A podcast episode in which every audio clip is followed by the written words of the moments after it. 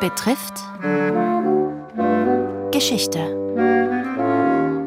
Diese Woche Yad Vashem.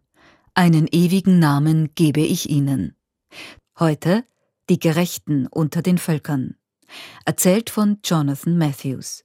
Wir müssen uns vorstellen, die Mehrheit der Überlebenden, die den Holocaust überlebt haben, sind da, weil jemand ihnen geholfen hat.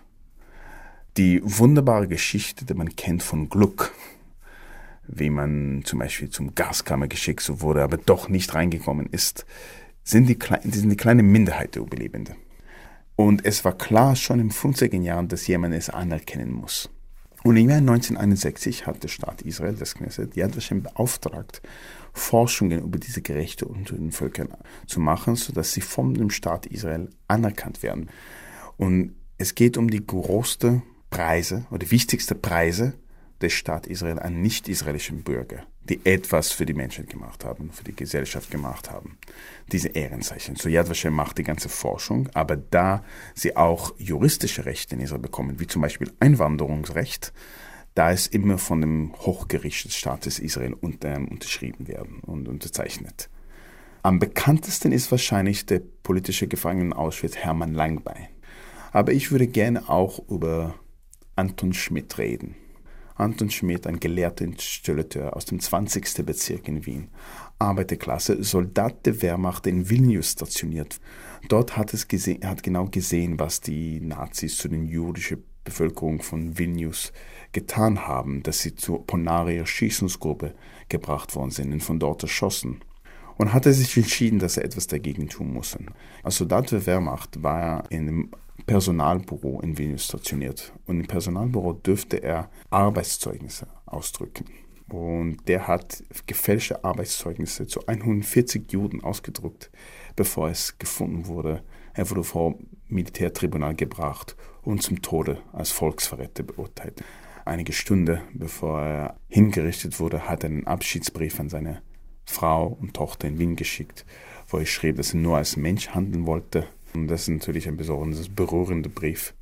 Es ist klar, dass er auch sehr gläubig katholisch war, weil er im Abschiedsbrief immer von der Entscheidung des Gottes gesprochen und dass er glaubt, dass Gott ihm umarmen wird, wenn er in den Himmel kommt. So ist klar, dass es gab diese christliche, ähm, katholische Moralität bei ihm gewesen. Aber die Tatsache, dass ein Soldat der Wehrmacht zu einer Situation gekommen ist, wo er das Leben von Menschen gerettet hat, und er ist nicht übrigens das Einzige. Noch ein Österreicher, Evert Kleisinger, hat in der Stadt Warschau Menschen, fünf Menschen gerettet und versteckt und gerettet mit seiner polnischen Frau Danuza. So, wir haben von Tätergruppen wie Wehrmacht und SS. Natürlich haben wir auch Opfergruppen wie Bauern in Griechenland, die Juden in Inseln Skopelos versteckt haben. Und Diplomaten aus Portugal und ein Dieb aus Lemberg und Christen wie dieser Anton Schmidt, den ich gerade erwähnt habe aber auch die muslimische Familie Hardaga aus Sarajevo, die mit ihren Burkas Juden aus der Stadt Sarajevo geschmuggelt haben, so dass man die Nazis glauben, dass sie Muslimen sind. Und es ist ein ganz, ich finde, es eine der wichtigsten Verantwortungen von Yad Vashem, diese Menschen anzuerkennen, weil in der Zukunft werden immer die Fragen gestellt werden, was haben sie dagegen gemacht? Was hat die Bevölkerung gemacht? Was konnte die Bevölkerung machen?